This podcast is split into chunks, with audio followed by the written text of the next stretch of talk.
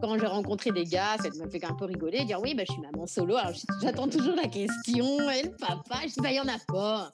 Ah bon Et alors là, vous sortez votre phrase, bah ouais, j'ai adopté à 44 ans seul et tout. Ah ouais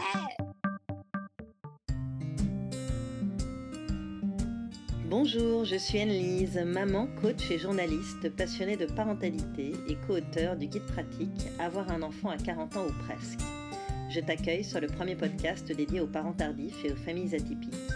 Tu y trouveras des conseils d'experts et les témoignages de parents quadras, sans filtre et sans tabou. Bienvenue sur Avoir un enfant à 40 ans. Adopté en solo, au bout du monde, à 44 ans. Peu d'entre nous envisagent cette option pour devenir parents. Pourtant, Rosen l'a fait, avec un aplomb et une facilité déconcertante. Cette aventurière, éprise de voyage et de liberté, revient pour nous sur ce parcours atypique et rempli d'amour. Bonjour Rosen. Bonjour. Merci beaucoup d'avoir accepté mon invitation. Merci. Bienvenue dans le podcast. Est-ce que tu peux te présenter en quelques mots à nos auditeurs, nous dire euh, qui tu es, ce que tu fais dans la vie et avec qui tu la partages? Je vis actuellement euh, en Bretagne. Je suis depuis 5 ans professeur de yoga. J'ai un studio de yoga qui m'appartient. Et il y a euh, un an, euh, presque jour pour jour, j'ai accueilli un petit garçon dans ma vie euh, qui se prénomme Samy, qui a deux ans et demi. Et avec lequel tu files le parfait amour, merci. ça existe. tu vas nous raconter ton parcours de maternité. mais j'aimerais qu'on commence par parler désir d'enfant. As-tu toujours voulu être maman? J'ai toujours voulu être maman. Je me voyais pas vivre ma vie sans enfant. C'est vrai que c'est quelque chose que je savais depuis toujours que je serais maman. Après, dans quel délai, tout ça, je me suis jamais mis la pression, donc euh, j'ai plutôt même pris mon temps. J'ai jamais eu de doute. Et au fil de tes rencontres, euh, de tes amours, de tes relations, est-ce que euh, s'est présenté la possibilité de devenir maman plus tôt? La première partie de ma vie, après les études et tout ça, je l'ai quand même consacré énormément au travail parce que j'avais envie de m'épanouir dans le travail. Mhm. J'ai vécu une longue relation, ça s'est pas présenté. On était euh, plus dans la construction de soi. J'ai eu des copines qui avaient cette volonté d'avoir des enfants très tôt. Mhm. Justement, je me souviens, ça nous a souvent causé euh, des discussions, voire des embrouilles, où je disais mais c'est peut-être trop tôt. Euh. J'étais toujours rapide sur plein de choses. Dans la maternité, je trouvais qu'il fallait prendre son temps, bien se connaître mhm. et savoir ce qu'on voulait transmettre. Et puis, vers 30 ans, premier échec amoureux, je reviens à la case départ. On dit tout le monde a l'air de s'exciter euh, à 30 ans, à se dire ça y est, le boulot c'est OK, il faut lancer la famille, le couple et tout. Mmh. Donc là, j'ai senti un peu la pression, mais bon, j'ai rencontré quelqu'un qui m'a mis euh, un peu la mmh puce à l'oreille en me disant euh, bah, tu ferais une super maman. Et j'y ai cru, vraiment. Je suis un peu atypique, mais je vais faire une super maman. Et puis malheureusement, cette histoire euh, amoureuse s'est très mal terminée. Du coup, je me suis un peu mmh retrouvée au fond du trou. J'ai mis pas mal de temps à me reconstruire et ce désir d'enfant n'a pas disparu. Euh, une fois que j'ai repris un peu mes marques, au bout de plusieurs années, vers 35, euh, 35 un peu passé, mmh là je me suis dit, bon, allez, maintenant c'est bon, il faut trouver quelqu'un, euh, j'étais quand même dans une période de ma vie où j'ai beaucoup voyagé, sachant que je travaillais à l'étranger à l'époque. Alors, mmh on m'a dit un peu, mais euh, Rosen, euh, peut-être aussi, c'est mmh parce que tu bouges de trop. Alors, j'ai dit, OK, tu as peut-être raison. Et bon, bah, je vais me réinstaller mmh en France. Donc, je suis revenue. Donc, avec cette optique de fonder une famille et de faire un bébé, hein, c'était vraiment ça. Voilà, le schéma 100% classique. Les relations s'enchaînent plus ou moins mais rien, rien, rien d'intéressant, rien de constructif. Je comprends pas.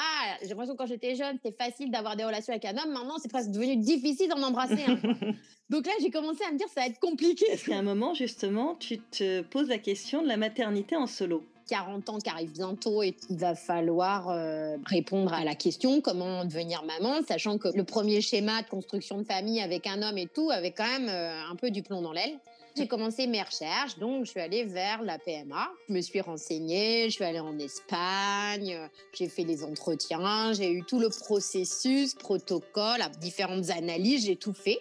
J'ai compris qu'en fait, c'était pas pour Pourquoi moi. Je me sentais pas de, de concevoir une famille toute seule. Dire je vis ma maternité seule parce que c'était vraiment un schéma familial, un schéma de couple, mhm, c'est-à-dire on mhm. partage et là, en fait, j'ai fait marche arrière.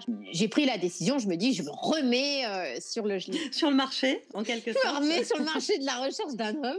Tu as quel âge à ce moment-là? 40, 41. Tu croises des hommes euh, qui en sont où? Qui ont peut-être déjà eu une vie, c'est ça? Qui ont déjà des enfants? Non, je rencontre un peu de tout. Hein. Je rencontre des hommes divorcés en galère, avec un parcours euh, à 40 ans plutôt chaotique de père et tout. Peu de mmh choses paisibles, en fait. Peu d'hommes mmh apaisés, même par leurs échecs, en fait.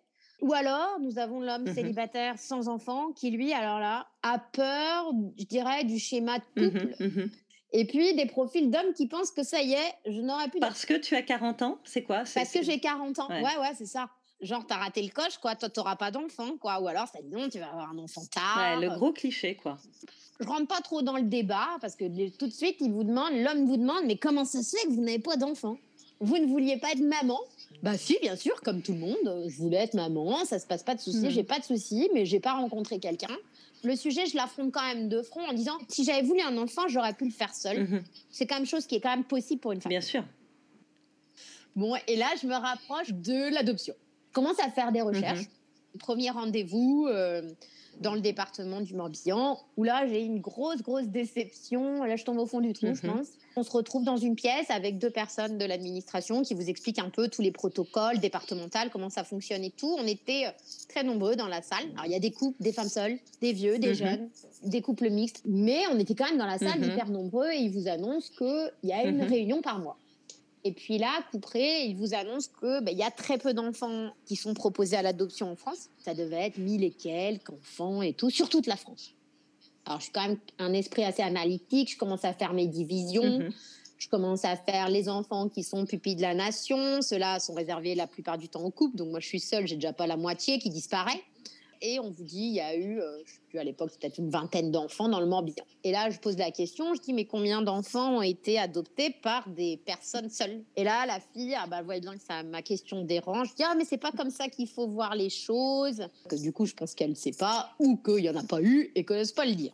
Donc là, je suis quand même euh, bah, déçue et puis euh, j'y crois plus quoi. Je crois encore au fait que je vais être maman, ça, Mhm. Je n'en doute pas. Ça, ça ne t'a jamais lâché en fait. Il n'y a pas de raison que je sois pas maman. C'est quelque chose que je veux. Et dans l'ensemble, dans ma vie, j'ai quand même eu tout ce que je voulais. Mhm. Je me mhm. dis, il n'y a pas de raison que ça s'offre pas. D'accord. Comment est-ce que tu vas te retrouver à adopter à l'autre bout du monde? À 30 ans, j'avais donc rencontré un homme. On avait euh, eu comme projet de s'installer en Nouvelle-Calédonie. Et quand j'y étais allée, en fait, je m'étais dit, je me voyais mourir ici, mhm. mourir en Nouvelle-Calédonie. Je sais pas pourquoi. En novembre 2018, euh, je me dis, bon, allez, j'y mhm. retourne. J'y vais en fin de saison, vers novembre, où je peux faire du kite, parce que je suis passionnée de kite. Et puis, je rencontre un mec euh, avec qui je discute, plutôt cool. Euh, plutôt cool. Et on parle de kite et tout. Et il me dit, et toi, t'as pas d'enfant? Je dis, bah non, j'ai pas d'enfant. Il me dit, ah bon? Et tout, comment c'est possible? Les gens, ils me disent, comment c'est possible Absolument. Ah comment c'est possible que toi, t'as pas réussi quoi? Il dit, mais t'as pas réfléchi à adopter et tout? Alors, je commence à lui raconter toute mon histoire. Je dis, bah si. Mais... Et là, il me dit, ah, mais bah moi, ici, je connais une nana. Euh, qui a une trentaine d'années, euh, qui a adopté seule. Je dis, comment? Une fille qui a réussi à adopter seule, et il me dit, et ça a été plutôt rapide elle a adopté au Vanuatu. Le Vanuatu. Est-ce que tu sais où c'est le Vanuatu, toi, à ce moment-là? Bah non, bien sûr que non. Donc, bien sûr, l'Internet aidant, le soir, je rentre, Vanuatu, adoption, je commence à faire mes recherches, tout ça. Je tombe sur le nom d'une avocate. Mhm. Et du coup, j'envoie un mail. Et elle me dit, je vous envoie un dossier que vous allez pouvoir lire. Je dis, bon, ça a l'air carré et mhm. tout. Mhm. Euh, ni une ni deux, je prends un billet d'avion, j'arrive euh, à Port-Villa et euh, on se rencontre la nana, avocate, française, très ouverte, euh, comment ça se passe, combien ça coûte, mhm. comment on travaille, la confiance. Ça te paraissait simple? Ouais, ça me paraissait simple, fluide, enfin voilà. Après, on est au bout du monde, c'est-à-dire que bah, pour arriver là-bas, vous tracez un trait la France, vous percez le globe et vous sortez bah, l'autre côté en face. Donc on est vraiment à l'opposé. Mais il te manque quand même une chose, un agrément. Donc là je rentre, je visite quand même le Vanuatu, je loue une voiture. Le pays, je trouve plutôt mignon. Euh, mhm. Les gens sont extrêmement gentils. Euh, il y a une communauté qui parle un peu français, un peu anglais. Mhm. C'est la, douceur du Pacifique. du coup, elle m'explique aussi les modalités, comment ça se passe, mhm. l'adoption dans les îles, dans le Pacifique. C'est pas du tout les mêmes mentalités qu'en France. On offre à l'enfant des chances. C'est des pays très, très pauvres. Et du coup, tout le monde adopte tout le monde. Il n'y a pas trop de contraception, les femmes ont plutôt pas mal mhm. d'enfants. Il y a des périodes de leur vie où elles peuvent pas s'occuper d'un enfant, bah, elles vont le donner à leur voisine. On n'abandonne pas son enfant, non. mais on le confie à une personne extérieure qui lui donnera plus de chances dans la vie en fait. Oui, tout le monde fonctionne en tribu. Vous êtes élevé par la sœur, la cousine, la voisine. Déjà, vous fonctionnez avec la hmm. tribu. Donc le rapport à l'adoption, il n'est pas du tout vu comme paria, j'ai abandonné. Mmh. Ah ouais, je vois tout à fait. Et les enfants, il n'y a pas d'orphelinat, il n'y a pas tout ça. Donc, c'est vraiment des schémas où on se dit, OK, j'ai des difficultés à l'occuper, je vais essayer de le confier à quelqu'un qui va pouvoir s'en occuper. Des fois, c'est compliqué. Alors, on sait qu'il y a une dame à la ville qui s'occupe aussi de confier les enfants à des Européens, à des Australiens et tout, parce qu'ils auront peut-être encore plus de chance. C'est totalement légal. Ouais, ouais. On étudie vraiment avec la famille qu'il n'y a pas d'autre mhm. solution. Pour cette famille-là, ce choix-là, il s'impose aujourd'hui comme ça la relation avec l'adoption est déjà aussi et assez saine. Les gens sont fiers mmh. d'adopter. Mmh. Dans le sens où, bah voilà, on, a aidé en premier lieu. Et ça, ça correspondait bien à ton état d'esprit. Hein. Ouais, d'aider et puis d'avoir de mmh. la transparence, savoir l'histoire pour pouvoir aussi la raconter. Comment ça va se mettre en pratique? Du coup, ben, je rentre en France et là, je monte mon dossier.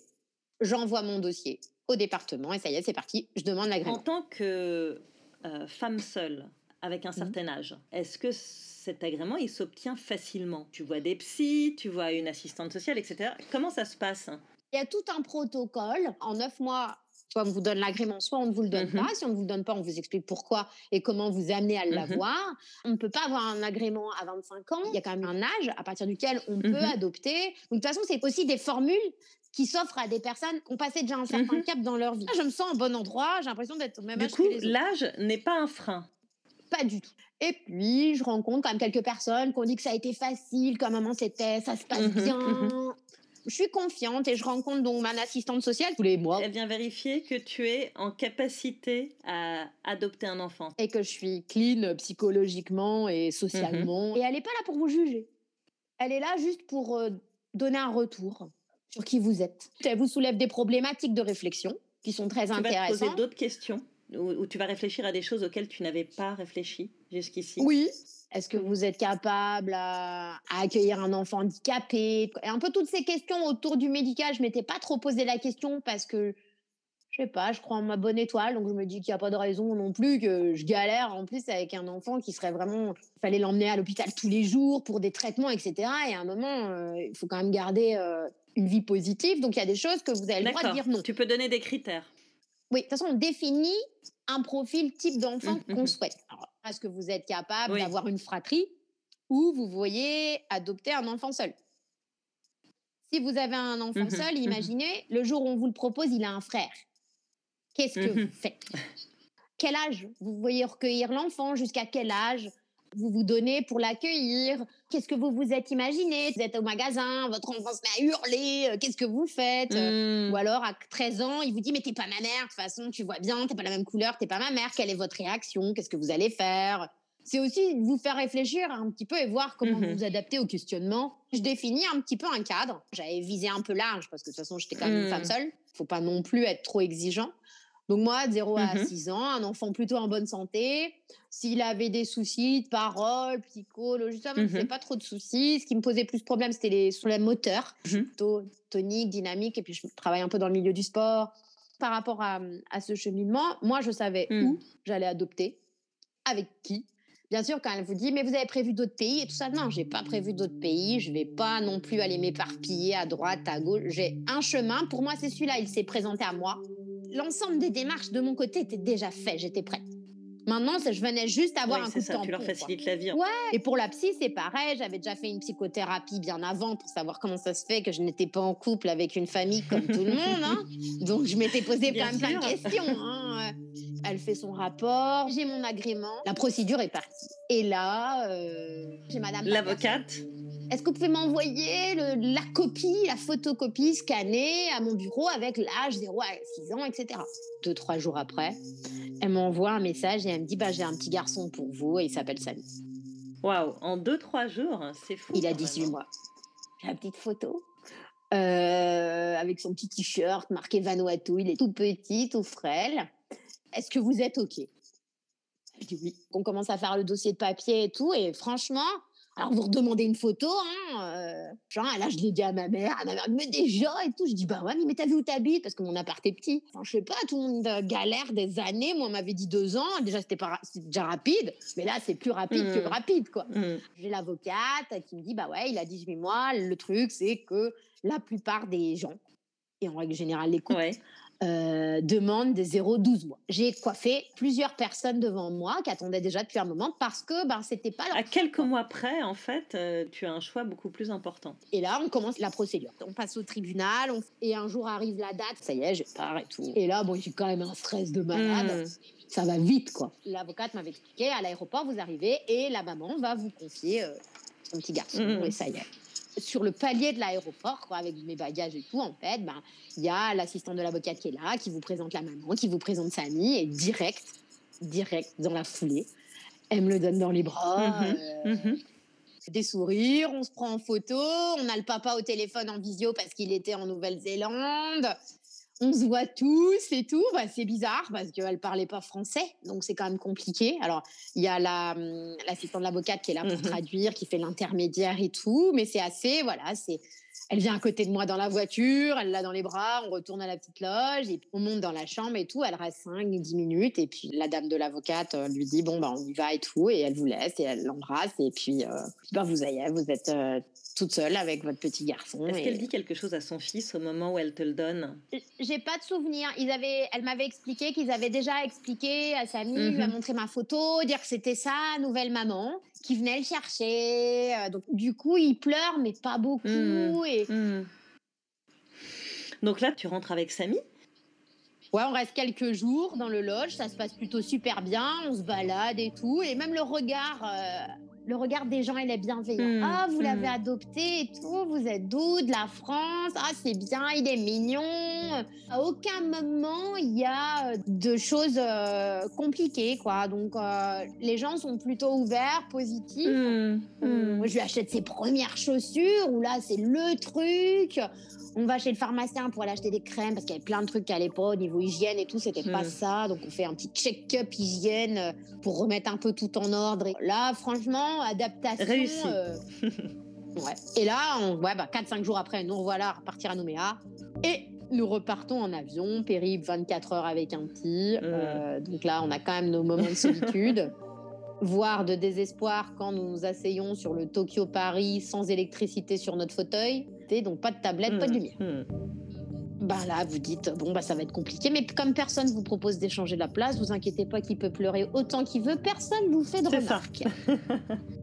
il n'a pas spécialement aimé euh, les 24 heures en avion. Et on peut le comprendre. À 18 mois, c'est long. Le premier, ça va. Il y a les 9 premières heures. Euh, souvent, ça va. Je suis nommé à Tokyo. Là, vous êtes déjà 9 heures. Là, il y a un moment, ça dort. Hmm. C'est comme tout le monde. Même vous, vous dormez. Mais il y a un moment, vous dormez plus. Quoi. Et là, plus personne ne dort. Quoi. Alors, tout est bon pour jouer, rigoler. Euh, bah, il parlait pas français. Donc, enfin, tenter de communiquer. On rigole, on, on mange. Et on arrive à Paris. Et là on avait qu'un pull, des, des tatanes, euh, on n'avait pas de basket et tout, on a des petites tatanes, chaussettes. Là, c'est vraiment les manouches qui débarquent. Mes parents sont là, oh, ça fait comme dans les films. on est là, on se fait coucou, on se prend photo.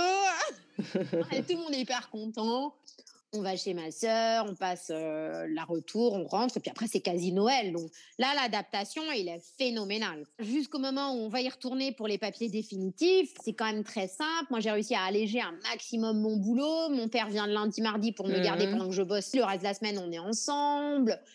Il s'adapte super vite, il apprend le français hyper vite, il comprend, il percute, il rigole, c'est une joie de vivre. C'est un enfant facile une super rencontre, quoi. Vous vous êtes bien trouvé en fait. Bah ouais. Il y a une dernière étape dans ce parcours, c'est ça?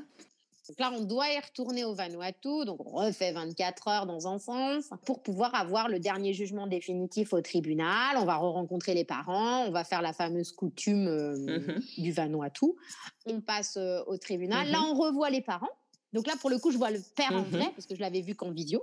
Là, ça fait toujours peur, hein, parce qu'ils peuvent, euh, bien sûr, qu'ils peuvent changer d'avis euh, jusqu'au dernier moment. Oui, c'est-à-dire que là, ils ont le droit de te dire euh, clairement, bah, finalement, on va garder cet enfant avec lequel vous avez passé trois mois. Ils peuvent le faire. L'avocate vous dit que ça n'est jamais arrivé, mmh, mmh. parce que c'est pas un rendez-vous de rendez-vous, c'est des dizaines d'entretiens, de rendez-vous, de suivi. Enfin, ça se fait pas non plus comme ça, même si une fois qu'il vous est proposé, c'est facile. Le travail en amont est énorme. Il y a des procédures, il y a des rencontres, des entretiens, on revient sur toute une histoire aussi familiale. Mmh Quand même, vous avez peur. Donc là, on revoit les parents et tout avant de passer au tribunal. Mmh. C'est bizarre. Tammy est devenu quand même, en trois mois de temps, un petit mmh. garçon, il marche bien, il est autonome, il communique bien, tout. Maintenant, il aime bien faire les choses tout seul, il aime bien marcher, il aime bien se tenir, il est moins la grande. Au départ, euh, il fait un peu, je pense, comme s'il les reconnaît pas. Puis finalement, après, il les reconnaît. Mmh. Mais c'est détaché en fait. C'est dans le sens où euh, mmh. bah, les regards reviennent quand même vers moi. Et puis les papas, la maman, ils se rendent compte qu'il est bien. Il rigole, il est heureux, il dit plein de mots, il est épanoui. Mmh. Physiquement, il est en hyper bonne santé. Il a à manger, euh, la peau, elle est nickel, il est habillé propre. Voilà. Ou bah, je pense que ça les rassure. On prend encore des photos et puis bah, on va au tribunal. Donc là, il y a un protocole, pareil, c'est la maman qui doit d'abord le porter. Et puis, à la sortie du tribunal, c'est une permutation. Une fois que ça y est, les tampons sont faits et que ça y est, mmh maintenant, je suis sa maman euh, au regard euh, de l'état euh, du mmh On se dit, bah, on va préparer la C'est une espèce de fête d'adoption? Alors c'est pas une fête d'adoption, c'est une fête en règle générale qui va être pour la communion, pour un mariage, il y a toujours mmh. coutume. Il y a toute une liste de trucs que vous devez acheter, beaucoup de nourriture, quelques cadeaux pour la maman. Mmh. Vous allez dans la famille, vous faites un repas, les enfants jouent, vous faites distribution des choses.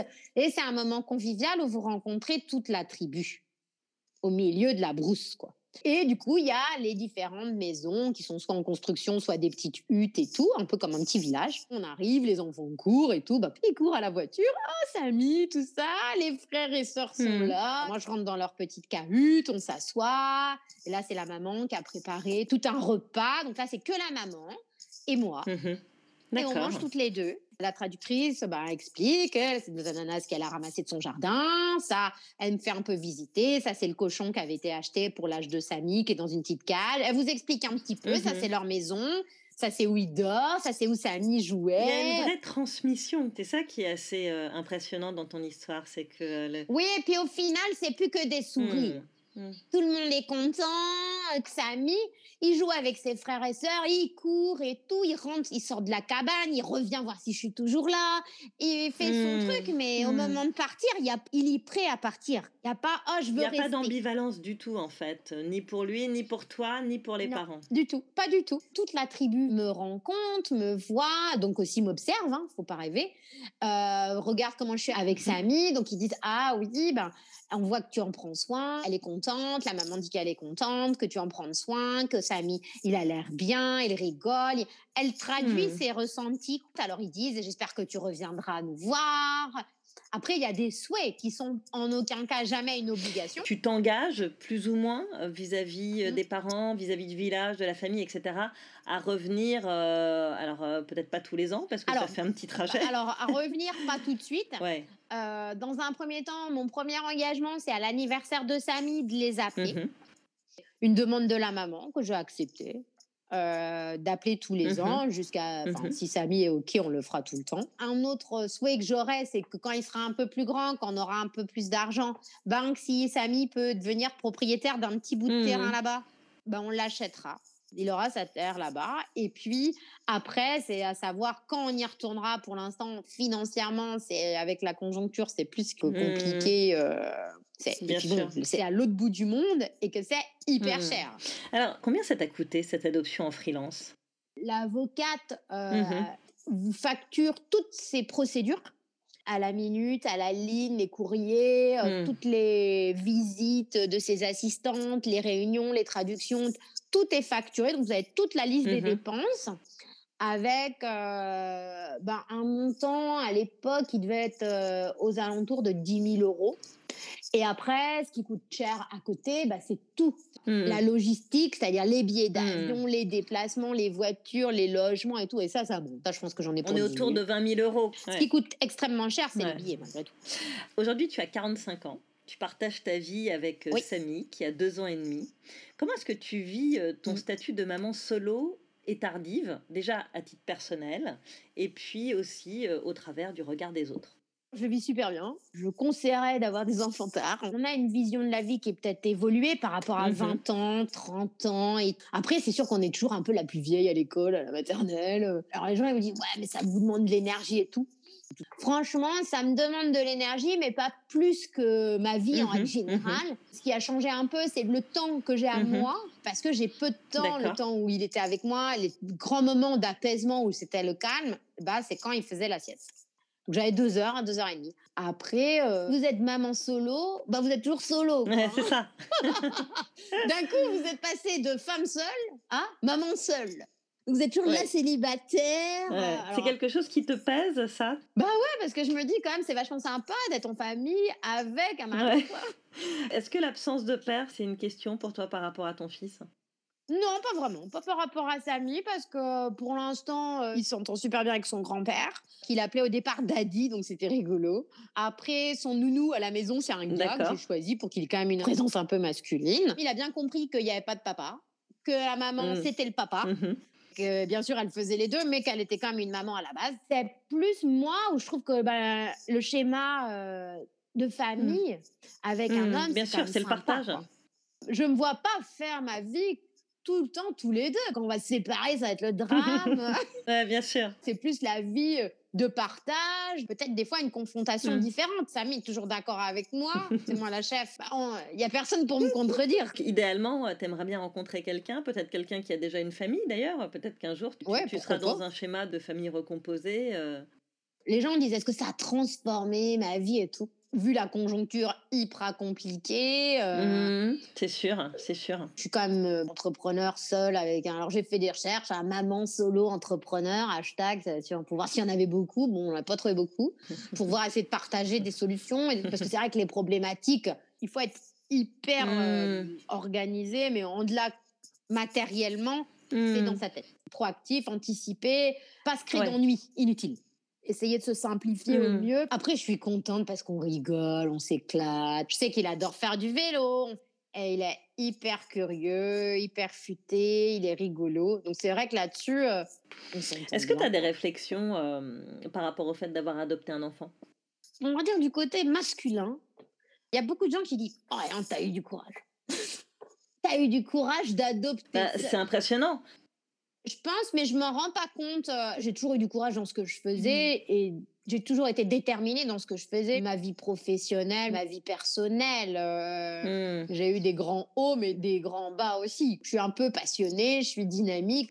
Et puis, quand j'ai décidé euh, quelque chose, peu de choses me résident. Est-ce que tu as envie de, de revoyager avec ton fils? D'avoir cette vie un peu nomade que tu as eue auparavant? Ah, bah c'est clair. Je ne rêve que de voyager bon, la conjoncture, c'est compliqué. Donc, pour l'instant, on va dire mon adoption et son arrivée est quand même un petit peu grisée par ces difficultés euh, mmh, et la conjoncture liée au Covid, en fait.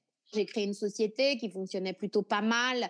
Là, avec le mmh, Covid, mmh. bah, c'est catastrophique. Donc, il faut que je revoie tout ce que je vais faire comme mmh. boulot pour que ça me rapporte de l'argent, de quoi vivre et puis d'être serein. Dans le futur, j'ai très peu de visibilité euh, professionnelle actuellement. Et du coup, bah, c'est vrai que les gens qui me connaissent, ah, mais t'inquiète pas, ça va rebondir et tout. Oui, mais c'est pas parce que ça va rebondir que j'ai quand même pas du stress à ça Bien sûr. Oui, tu n'es plus toute seule. C'est quand même une réalité. Ouais, c'est une réalité, mais ça me change pas trop parce que par contre, j'ai l'avantage d'être solo. C'est que j'ai personne pour me dire tu n'iras pas là, tu ne feras Bien pas sûr, ce que tu c'est une forme, une forme de liberté. Alors ça, c'est le plus gros euh, avantage euh, quand j'ai rencontré des gars. Dire oui, bah, je suis maman solo. Alors j'attends toujours la question. Et le papa Je dis bah il y en a pas. Ah bon? Et alors là, vous sortez votre phrase, bah ouais, j'ai adopté à 44 ans, seul et tout. Ça coupe toute euh, mmh, discussion mmh. sur bah, la négociation, elle n'existe pas. Donc pour moi, c'est mmh. aussi simple c'est-à-dire que si je change de boulot, que je décide d'aller travailler à l'étranger, Samy suivra. J'ai envie qu'il ait cette mixité culturelle, cette richesse culturelle au travers des voyages, mmh. de la communauté qu'on peut être amené à, rencontrer au travers du professionnel. Donc, il est clair qu'à moyen terme, je pense pas qu'on sera encore euh, ici euh, tous les deux. Euh, on aura, je pense, vu du, du pays. C'est le cadeau que j'ai envie de lui faire, c'est ça aussi c'est pouvoir lui donner cette chance de voir tout ce que hmm. ben, peu de gens voient. Alors, on entend dire que c'est de plus en plus compliqué d'adopter aujourd'hui. Quel conseil euh, tu donnerais aux couples euh, ou aux femmes seules qui souhaitent euh, se lancer dans cette aventure aujourd'hui en 2020 Premier truc, c'est qu'il faut y croire et il faut rien lâcher. Moi, je dirais que si les personnes sont volontaires, vraiment, qu'elles ont envie, eh ben, il faut qu'elles hmm. épluchent, qu'elles voyagent, qu'elles fassent leur initiation aussi au travers du voyage, rencontrer. Il y a des fois, on a un coup de cœur pour un hmm. pays, on a le respect d'un pays peut-être on a envie d'aider des gens, alors ça peut être via des orphelinats, mais euh, les gens qui sont un peu frileux, bah, je dirais attention aux gens frileux parce que c'est un parcours entre guillemets mmh. du combattant et je suis pas sûre que l'adoption euh, cherche des gens mmh. frileux. Votre enfant, il sera toujours adopté, hein. même dans 10 ans, dans 15 ans, il aura cette étiquette-là. Mmh. Euh, donc il faudra l'expliquer, vivre avec et être solide. Parce que aujourd'hui, moi, avec Sasmi, ça se passe super bien. Je sais pas si dans 10 ans, on n'aura pas des couacs, des majors. Il y en aura de toute façon. Mais il faut être solide, il faut être sûr de ses mmh. choix, il faut être en paix avec soi-même. Et après, je dirais, moi, c'est mon côté plus mystique, il y a des signes. Il faut les suivre. Si vous mmh. croyez en votre destinée, il y a un moment, quand il y a des opportunités, il faut aller jusqu'au bout des choses pour savoir si c'est le bon chemin ou pas. Après, je pense qu'il faut mmh. avoir aussi euh, énormément d'amour à donner. Euh, encore plus parce que ça, vous pourrez jamais dire mmh. c'est votre sang quoi. Quand on adopte, il mmh. faut avoir peut-être beaucoup beaucoup d'amour à donner parce que des jugements, des affronts, vous en aurez toute votre vie. Beaucoup d'amour à donner. Écoute, ce sera euh, le très joli mot de la fin, Rosen. Je te remercie bah, infiniment. merci. Euh, merci beaucoup, Rosen, de m'avoir euh, raconté ton parcours tellement atypique qui fleure bon l'amour et la liberté et qui nous rappelle les mille et une façons de faire famille aujourd'hui. Merci. Merci à toi, chère auditrice, d'avoir écouté cet épisode. J'espère que ce récit t'a intéressé, qu'il t'a inspiré et peut-être même déculpabilisé. Avant de te quitter, je voulais te dire que j'accompagne les hommes et les femmes qui souhaitent devenir parents autour de 40 ans. Que tu sois en couple ou en solo, je peux t'aider à concrétiser ton projet d'enfant. Je propose des rendez-vous découvertes d'une heure et il me reste quelques créneaux la semaine prochaine. Si tu penses que cela peut t'aider, rends-toi sur le site www.avoirunenfant à40ans.fr et clique sur l'onglet Coaching. À très vite sur Avoir un enfant à 40 ans.